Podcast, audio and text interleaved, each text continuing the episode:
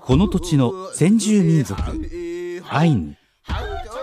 その文化は北海道の大切な財産の一つです。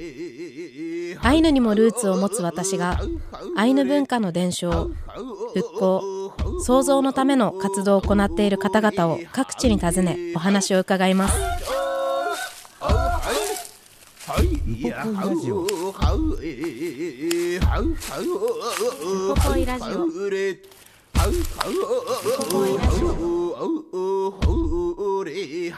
ポポイラジオ今日は2023年3月14日に北海道博物館で収録した模様をお送りいたしますイランカラプテ高山秀樹ですイランカラプテ関根麻也です。今回はどんな方にお話聞いたんですか？今回は北海道博物館アイヌ民族文化研究センターの高知理恵さんにアイヌの音楽であったりとかあとは楽器についてお話を伺ってきました。詳しいね音楽のお話いや、ぱいですよね。そうなんですよ。私も新しい気づきがたくさんでなのでぜひ皆さんに聞いていただきたいです。ではお聞きください。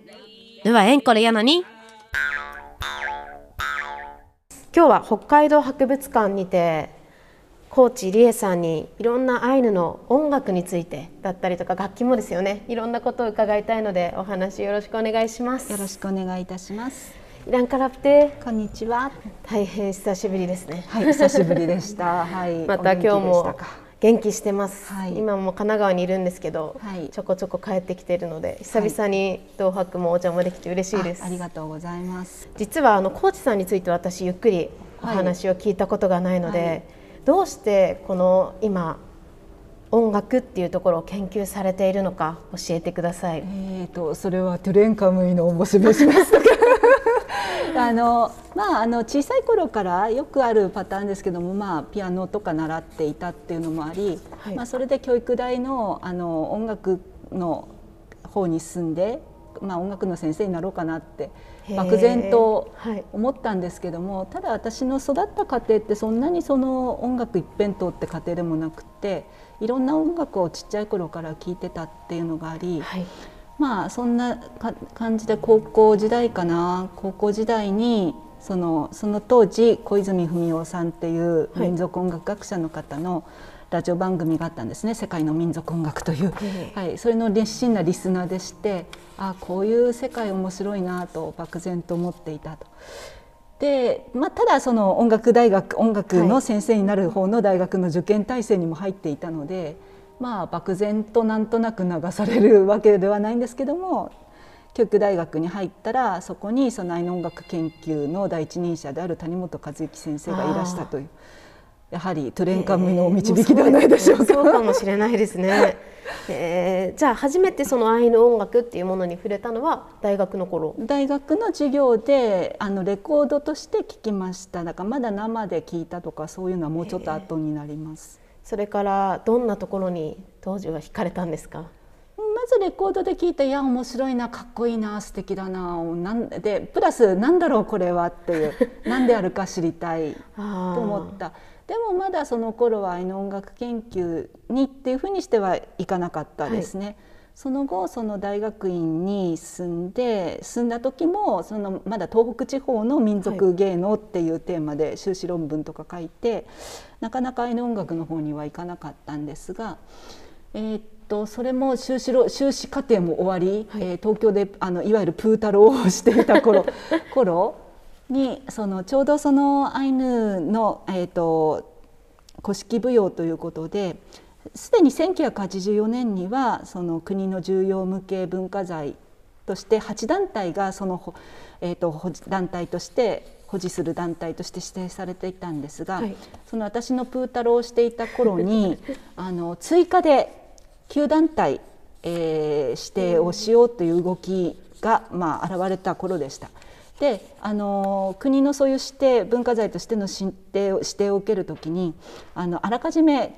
えー調査をしてはい。報告をしなきゃいけないと、文化庁に対してね。でそういうのが北海道教育委員会で行われるというのであの私のお世話になった谷本先生があのじゃあコーチコーチコーチさん君あの録音係へでー。参加しませんかということであやりますと言ってそれで初めて調査に参加させていただいたえー、初めての場所が白糠町でした。白糠？はい。じゃあ白糠に行って実際に生でそこでは？そうですね。しかもすごくその舞台と客席っていうんじゃなくて本当に近い距離で実際の演奏実際の踊りっていうものを見したのは白糠での体験が初めてですね。じゃあもうそれからはもうトントンとこうトントンではないですけど まずその調査の報告書の記述記載事項をやったりとか、やっていくうちにまたちょっとその後少し紆余曲折あったんですが、はい、えー、1994年にあのその当時は北海道立アイヌ民族文化研究センターというあの研究センターがあの知事公約で、えー、開設されることになり、えー、職員を募集すると。でついてはあの受験してその職員として働きませんかというようなまだ情報もまた谷本先生からいただいたんですけど その頃私あのロシアのシベリアにいたんですけどもあの、はい、受験のために札幌に戻ってきてはいあの、えー、無事拾っていただけることになりましてそれで1994年以降はあの同立アイヌ民族文化研究センターの職員、はい、でその研究センターは2015年にあの旧北海道開拓記念館と組織統合して、はい、それで今の北海道博物館になりました。うん、なので、えー、足掛け28年余りあの通算で 今あのそういう職員をしております。すはい、その中でもこう音楽っていうところあのずっとこう勉強されて研究されてると思うんですけど、はい、魅力って何ですか？うん一言で言わせないでください。難しいので あのいやアイヌ音楽の面白さっていろいろあるんですけれども、はい、あのなんて言うんですかね。その通常現代の私たちが音楽を聴くとか音楽を楽しむっていった時に、うん、どちらかというと専門的にやる人と聞く人ってガチッと役割が分かれてたりしますよね、はい、特にプロとあのオーディエンスがもうガシッと分かれてるんだけど、はい、あのマイノ音楽に限らずその人々の間に伝承されてきた音楽はその人たちもやるしだから、うん、歌い手踊り手とそれからあのオーディエンス見見る人聞く人との境目がないっていうか、はい、その誰でも参加可能。で、ね、プラスその人のあのアイデンティティとかと結びついたその昔から伝承されているんだっていう部分で昔から伝承されてるって言ってもがっちりとね家元制度みたいにガシッとこうでなくてはならないっていうことでもなくて、はい、あの常に演じられることで次につながっていくっていうその生命力みたいなところが素敵だなと思っています。あとそうですねアイヌ音楽のいろんなあの音としての面白さはあるんですけど、はい、一つにはやっぱりあのよくウコウクって呼ばれる、はい、あの臨床のような形式なんだけど臨床ともまた違った。ウコウクって日本語で説明してくださいって言われたら私毎回困ってるんですけど難しいですね。なんて伝えればいいんですかね、はい、あの手っ取り早く言うと臨床に似た形式の歌い方ですよっていう言い方になります。はい、ただその例えば「カエルの歌が」みたいな学校で習う臨床っていうのはあの次に入る人が入るところって決まってるんですよ。はい、なぜかというと要するに一つのメロディー追っかけ追っかけして歌っていった結果としてちゃんとしたハーモニーにしたいからなんです。だから学校で習わ習ったようなそういう臨床っていうのは最終的にハーモニーを形成することを目指しているんですけどもだからウコークの場合はなんかハーモニーがゴールじゃないんですよね。結果的にハーモニーっぽくなってはいくんですけど、はい、別にそこを狙ってやってるわけじゃない。まずその入り方も今の伝承団体とかはあの例えば舞台で演じる関係上、ね、次はここで入ってって割と決まってるところも多いんですけども、はい、昔残された録音とか聞くと結構バラバラ。いやそうですよね。結構バラバラ。あここで入る、うん、そう 一泊一泊遅れ晴れで入ったり二泊遅れで入ったりして。でだからそのもうなんかこううわーっとわちゃっとしたその混沌自体が面白い音響になっていくしそういうのをそのおそらくですけれどもあのそういった音響空間を作ることでその場場が変わるっていうんですかね。なんかそんな感じのそのウコークの魅力っていうのはあのあると思います。はい、特にそのコーチさんが勉強というかこうアイヌに関わってたくさんの方にお話歌を聴かせてもらえるようになってから今までで変わったこととかってありますか？うん。というか私が関わるちょっと前ぐらいから変わっていたんだと思います。それはその、うん、そうですね。やっぱりそのアイヌの伝統あの文化音楽に限らず伝統文化が、あの伝承しづらくなっていた時代が結構長く続いてた。でその地域でもその分かってるおばあさんいたのかもしれないけどもみんなで集まって何かするっていうことがなかなか難しくなっていた。うんはい。でそういう中でその一方で1970年代から80年代にかけてアイヌの文化を復興させようっていう活発な動きになっていった。はい、からそういう中でその地域の伝統を掘り起こすとかもう一度やるっていう。でただやっぱりあの無形文化でその都度演じないとその実態が立ち上がられない分野ですので、はいうん、そうすると別に変えようと思わなくても変わっていく部分っていうのはあるんですよね。私なんでいつもそこで考えてしまいます。はい、こう今ここほんと数年で例えばカムイユから一つ歌うにしてもこうここには節入れてこう入れてこうするのが昔の歌い方で正しいって言ってくれる人もいればもう好きなように歌いなさいって言ってくれる人もいたりも今いろいろ悩みながら勉強中なんですけど、はい、そうですね。あの自由裁量に任される部分とやはりそのアイヌ伝統音楽として、これはこういうふうにして方がいいよっていう部分とかあってあのまあ私自身もそそういうことをちゃんと説明できるようになれたらいいなと思って、うん、あの日々迷いながら研究をしてるっていうところはありますね。でもそれ自体も楽しみながらですね。あまあそうですねやってるうちにだんだんあの自分のあの好きな世界に 引きずられていって、はい、当初目的を忘れることはありますけど。えー、今お話伺っててある意味こうみんなで誰しもが表現者でもあるし伝承者でもあってでこうオーディエンスとこう歌い手があまり分かれていないという話を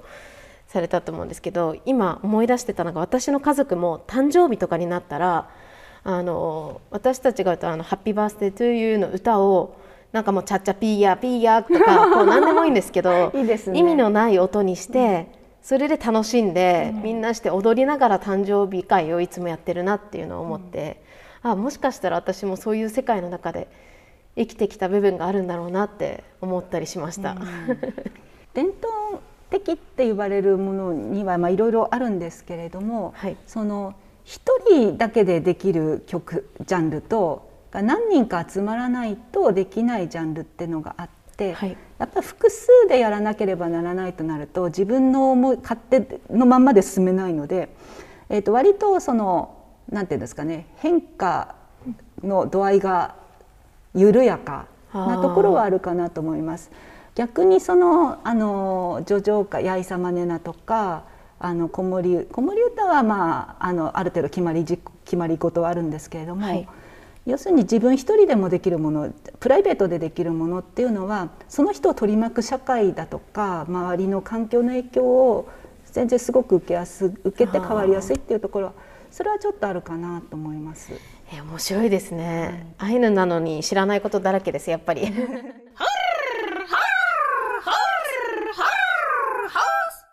いや今までも、アイヌの音楽というものに関していろんなお話聞いてきましたけど高知さんのお話はやっぱりなんていうか音楽のこう授業に近いというかそうですよね。学術的ですよね結構ね。そうなんです。なんで私も小さい頃からもう誕生日のたびにみんな歌い出すし踊り出すような家庭だったんですけど、なんでこうなの？って聞いても、いや、そういうもんだべや、とか、あと、いや、そうやって教わってるからな、ぐらいな感じだったんですけど、うん、それをこう教わると、何かこう通じるもの、あ、こうだったから今私たちはこうやって受け継いでるんだってものがたくさんあって、うん、でやっぱり根っからこう歌とかこう音に自分たちを乗せるっていうのが好きな民族性があるのかなって思いましたね。ね。まあ、臨床というね、はい、私たちに馴染みのその合唱のやり方とはまた違うやり方だってことも分かった、ね、そうなんですよ。なんで本当にいろんなジャンルがあるんですけど、うん、私が小さい頃印象的なのは骨を折った時に私が腕の骨を結構複雑骨折みたいなのしたんですけど、うんうんその時に家族が松山千春さんの「君を忘れない」ってあるじゃないですか。えー、で骨は砕け散ったってみんなで歌い出したんですよ。で、この時まで歌うかみたいな、そんぐらいこう、何かを歌にしたり、替え歌を作ったり、こう載せるっていうの、それこそ臨床みたいなものをまあ、ウコークってああいうのだと呼ぶんですけどみたいなものをいきなり知らす車の中でもそんな家族だったなって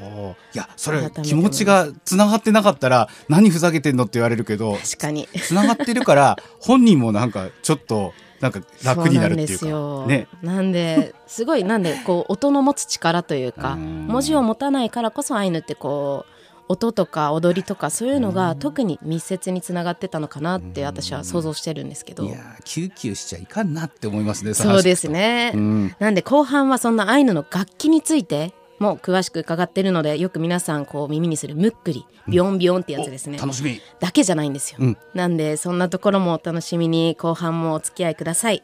やくんぬはえんこれやん。あと今この目の前にあるのがとんこり、はい、楽器ですよね。はい、アイヌの楽器ってもともとどんなものがあったんですか？そうですね。あの当館の展示室でもあの、はい、パネルに紹介してるんですけれども、はい、あの例えば松浦武四郎という有名な方が書かれたエゾ漫画というあのものがあの、出版物があるんですけど、そこにですねあのいろいろな松浦武四郎がきあの記録したいろんな楽器のまあ、イラストというか絵があるんですけれども、はい、そこの中をそれを見ますと、まあ、いわゆるそのとんこり皆さんよくご存知のむっくりとかそれからちょっとカラフトアイヌの方に伝わるあのタンバリンの大きいタイプみたいな太鼓ですとか、はい、まあ、そういったものはあのあの博物館なんかで見たことがある人もいるかと思います。はい、その他にですねどうもおそらくラッパもしくは笛の類と思われるようなあのくるみ笛っていうあの漢字が書いてあったり、はい、これはね「チレカレツ」ってあの カタカナで書いてるんですけど多分あの植物ちょっと竹の長い植物の茎の中が空洞になっているものを、はい、まあ、鳴らすっていったようなことなんだろうなと思われるものがあのそのエゾ漫画には書かれていますね。でちょっとこの吹くタイプの楽器については何のために使ったのかどういう時に吹くのかっていったような詳しい情報はあのあまりないので、はい、ちょっとこれについては私もよくわからないです。で現在そのいわゆるその楽器っていうような概念であのちゃんと伝承が脈々と続いてるのはやはりあの抗菌口のことって書きますけど、はい、抗菌であるむっくりですとむっくりとかむふくんとかむっくなっていろんな呼び方ありますけど、はい、とあのカラフトアイヌとかソーヤのアイヌに伝わっていたトンコリ。トンコリ。ご現金あの必ず弦がしも弦は5本じゃないんですけれども、まあ、5, 5つの弦張った楽器が多いので日本語に訳す時は五弦金って訳したりします。日本語知らなかったです。そうだったんですね、はい、五弦金ですね。アイヌのその楽器っていうのはどういう時に用いられるためのツールだったんですか？あそれ難しいですね。っていうかそもそも楽器とは何ぞやっていうところに関わるんですけども、はい、例えばこのエゾ漫画に書かれていないけれども音が出る道具としては例えば鹿笛イパッケニっていうのありますよね。はい、あの鹿のとか動物の膀胱の皮をそのこうちょっと板で作った笛みたいなのに貼ってそれをこう吹くとそれがビ、はい、膜がビリビリビリって言ってそれが鹿の鳴き声に、ねはい、鹿の鳴き声にそっくりな音が出ると、別にそれでその現代人の考えるのは何かの曲を吹くってわけじゃないんだけども、うん、その鹿を呼ぶっていう目的のためにその鹿笛イパッケニっていうのは使われるわけですよね。でだから何かの曲を弾くわけじゃないんだけどただその幕を振動息で振動させて音を出すっていう。それは非常にその楽器学上の非常にその楽器として分類できるようなその発音原理を持ってたりするんですよね。はい、自分たちの、はい、確かに。楽器ってなんだかわかんないですよね。まあ、抗菌口のことはあのアイヌに伝わってるものは、まあ、今ポピュラーなのは竹で作ったものですけども、はい、あのその他にカラフトナイヌには金属で作ったその工器なんかも伝ってました。当館展示室にも展示してあります。本当ですね、はい。あのであのタイプ金属製のものもそれから、まあ、竹製みたいにこうちょっと中に弁を切り出しているものとかあの実はアフリカ大陸以外の特に北米ユーラシアには、はい、あの北米はどうかな、まあ、ユーラシア大陸にはいろんな民族がいろんなタイプの抗菌を持ってるんですよね。抗菌の大会とかもあったりありますね。はい。えーまたそれぞれ何で作られてるかとか大きさとか材料によっても音が変わってきて、はい、そうですね。まあだからそのいわゆる曲っていうものをあの抗菌で鳴らすこともできるしじゃあもともと何だったのっていうと今度その楽器起源論とか音楽起源論っていうかそういうとってつもなく壮大な話に入っていくので、はい、なんで使ったのかなんで鳴らしたのかとか、ね、なんであれなのかっていうのは多分永遠の謎なんですけども歌のためのこう音っていうのを奏でるための楽器っていう感覚じゃない気がするんですけど。ではないですね。はいあのマヤさんもご存知の通りアイヌの伝統音楽の全レパートリーの比率を見ると歌が占めるあの比率がすごく多いんですよ。そうですねで、はい、あの楽器っていうのは別に伴奏楽器じゃないのでアイヌの音楽の場合は。うん、でアイヌにのとっての楽器の音楽っていうのはあのあるあるんだけども別にそれは歌の従属物でもないしどっちかっていうとソロで弾きますよね楽器は。そのイメージが強いです、はい、まあそんなところですかね。だから多分その歌とは関係あるんだけれどもうんあのなんかそれを弾き語りで歌うみたいなねギターみたいな、うんうん、そういうタイプの楽器とも多分違うんだろうな、違うのかもしれないですよね。はい、あとはこの楽器自体も古くはあのこんな全土でいろんなところで使われてたものじゃなくてとんこりとかもっと北の方だったとかって言いますけど今は結構いろんなところで伝承されてますよね。ね。はい、歌もそうですけどもあの音楽とか踊りってできる人が一人あの移動するとたちまち伝わりますのであのそこにいた人が面白いと思って覚えてやっちゃったとかね。ただトンコリの場合はあのおそらくその北方ユーラシアの方のはい、あの起源じゃないかと考えられる節はすごくあるんですけど和人の音楽の影響も一方で受けてるんですよね。例えばここのその糸巻きの部分っていうのは明らかにその三味線の糸巻き、てますよね、糸蔵の部分なのでそれをそのまんま使ったっていう感じですかね。で5つの弦を張った似たような楽器を持ってる民族っていうのは例えばユーラシア大陸の北の方にあのいくつかいるんですけども、はい、でもこういうその三味線のような糸倉糸巻きは持っていないので、はい、どっちかっていうと本当にお琴みたいにガシッとこう弦を両端で固定してとか。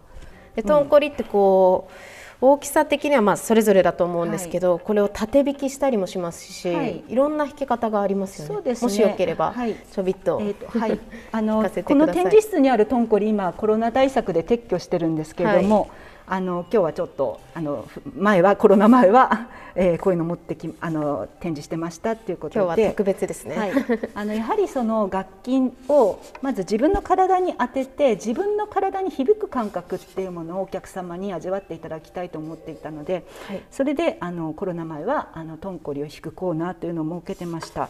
で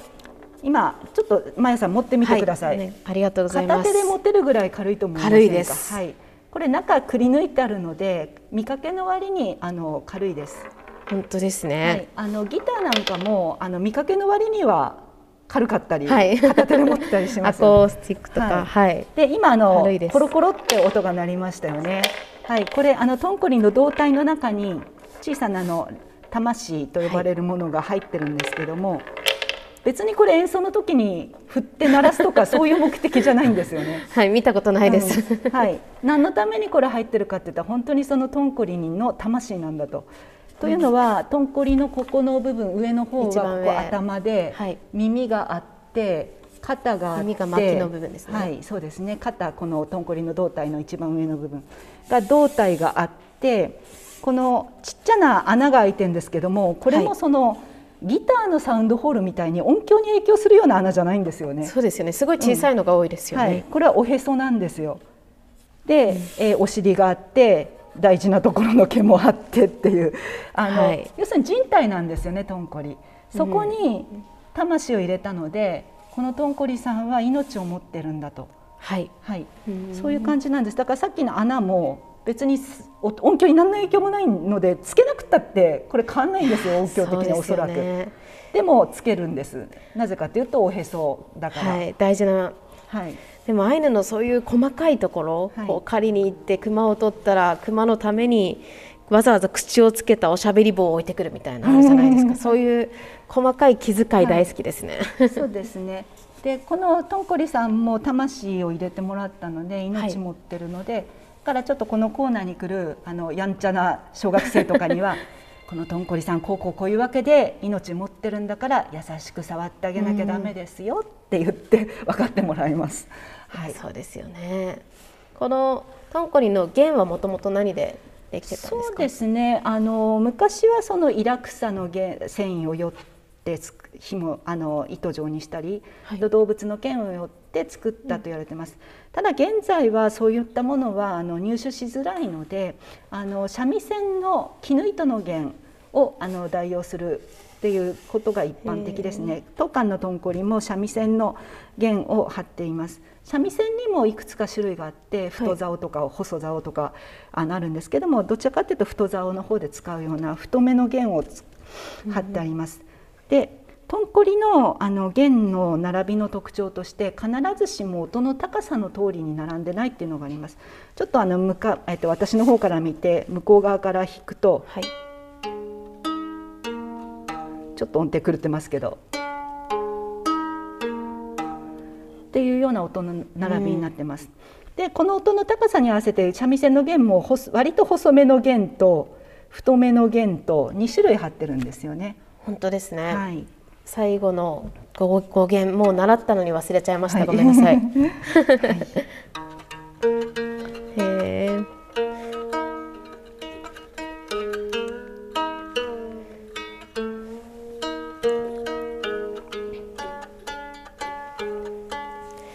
私も幼少期あの煮豚煮でも一時期作ってたんですよちょこちょこそうですかその時に多分1個何何十万とかで売ってるのにそれを持ち歩いて千世の前とかで弾いてるそれこそイケレソフテとかイケイケイケタのかとか、弾いて小銭を包んでもらってましたね。ではいありがとうございます。はい、本当ですねなんで弦の音が並んでる順にこう段階的に変わってるわけじゃないんですよね。はいでしかもギターのフレットみたいにフレットであの弦を押さえるわけじゃないので、はい、全部その開放弦のまま。で5つの音。だからこの音の並びが全然あの高さの順番じゃないのであの本当に即興的に適当に弾いていてもなんとなくこうメロディーっぽくなっていくっていうそういう面白さはありますね。はあ、もしよければ何か弾いていただけませんか？私あの私楽器って下手くそなんですけども。じゃああの当館のあの総合展示室で、はい、今はちょっとコロナ禍でやってませんけどもお客様向けにこういうふうな弾き方なんですよって紹介している「ケッケヘタにパイアン」という曲のあの基本のメロディーを弾きます。お願いします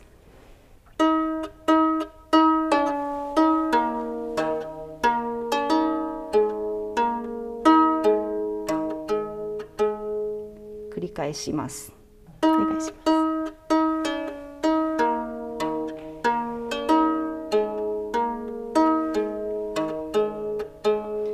でこの曲に、えっと、一応歌詞がついてて「はい、ゲゲヘタニパエアンテケテトタテトタトト」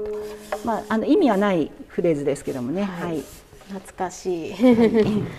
でありがとうございます。はい、でこのこの基本のメロディーをあのだんだん変奏して繰り返し繰り返しやっていくうちにいろんな変奏形が出てきて、はい、豊かな響きになっていきます。もともとトンコリは一人で使われることが多かったんですよ。のようですねちょっとそのカラフトのアイヌの人たちがどのようにやってたかっていう情報が少ないので、はい、まあ2人3人でやってもなややったんだと思うんですおそらくねあの断片的な情報からすると、はい、はい、ただその場合に同じメロディーであのずっとやってその変奏をお互いにやってたのか、うん、なんかちょっとセッションみたいにやってたのか、うん、ちょっとそういう詳しい情報はちょっとよくわからない部分の方が多いですね。面白いですね、私も勉強になることがたくさんです。でもやっぱりそうやってこう楽器もですけど歌っていうところもなんだろうそれこそ大勢で歌うものは比較的伝統的にな部分を要素を残して残りやすかったり助長歌とかは家庭ごとにもよりますし、まあ、人にもよ人にもよりますし、はい、なのでとんこりとかもですよね。今はいろんなところで弾かれて。そうですね。はい。面白いですよね。やくんとんこりも演奏までありがとうございます。あのお粗末な演奏で失礼いたしました。もうなんか落ち着く音色で大好きです。来週はまたアイヌの歌であったりとかあとはこう交渉文芸っていうところもお話伺いたいので来週もよろしくお願いします、はい、よろしくお願いいたします。ありがとうございますありがとうございます。いやとんこりの音がなんか胸にね入ってくるよねしみ入るというか。はい。いかがでした？実際にこう、高山さんも一緒に今回は。あの、今回、その収録現場で立ち会わせていただいた時に、実際にその特別ですけどね、特別にトンコリを持たせていただいて、はい。で、昔ちょっとギターやったことあるので、そんな風に構えてみたらそうじゃないっていう 立ててくださいみたいな、そうなんですよ、ね、感じですよね。はい、で、持った時に意外とこう、持ちやすいっていうか、手に馴染むっていうところから、あの、ギターやピアノを弾く時みたいに、はい、何かその次の音符はどうなんだろうとかあの速度はどうなんだろうとか上がるのか下がるのか、ね、はい、であんまり考えなくてもいいのかなと思っちゃった。そうなんですよ。うん、なんであの語源がこうもううまく調和取れてるので、うん、私も幼少期もうおだちんちょうだいで二豚谷のこう観光地で工芸家が作った高いコントあトンコリを持ってこう演奏してたんですけど、どれをどの順番で弾いても比較的自分の中ではしっくりくる？あれ、マヤさん弾けるの？チラッとは。弾いてほしかったな。いやいや、あの、全然、あの、ただ音階を合わせれないので、もうちょっと狂ったなと思ったら、すぐ大人のところ持ってって直してって言って、直してもらって、ドヤ顔でまたくっていうのをドヤ顔で弾くんだ。はい。ドヤ顔で。あのあの子すごいとか言われたら気づいてるけどちょっと見ないようにしとくとか、えー、そういう時っていうのは、はい、なんかおばあちゃんやお母さんが弾いてた音を覚えててそれを真似する感じなの？うちの場合は母もおばあちゃんもとんこりをしないんですけどでもあの私の隣の家に住んでた高野さんが、うんうん、あの高野さんという工芸家の方がとんこりを作って演奏もされてたので、うんうん、習いましたね、うん、でその時の音が多分残ってるんだよね。残ってます。やっぱ楽譜はないんでしょ？楽譜はいただいたことないですね。ただこの音だったなとかでこう音を聞いた後に合わせたりとかはしますね。いや楽だわそれは。そして自分が一番楽しめる気がするんですよね。なんでそんなとんこり最近であれば沖ダブバンアイヌバンドさんであったりとか。ご存知ですか？沖さんであったりとか。はい沖ダブだったりとかあとはペテさんとかいろんな方がこの伝統的なところを勉強したりこう知りながらこうアレンジしたこう本当に気軽に私がもういつもイヤホン聞きながら聴くような曲があるので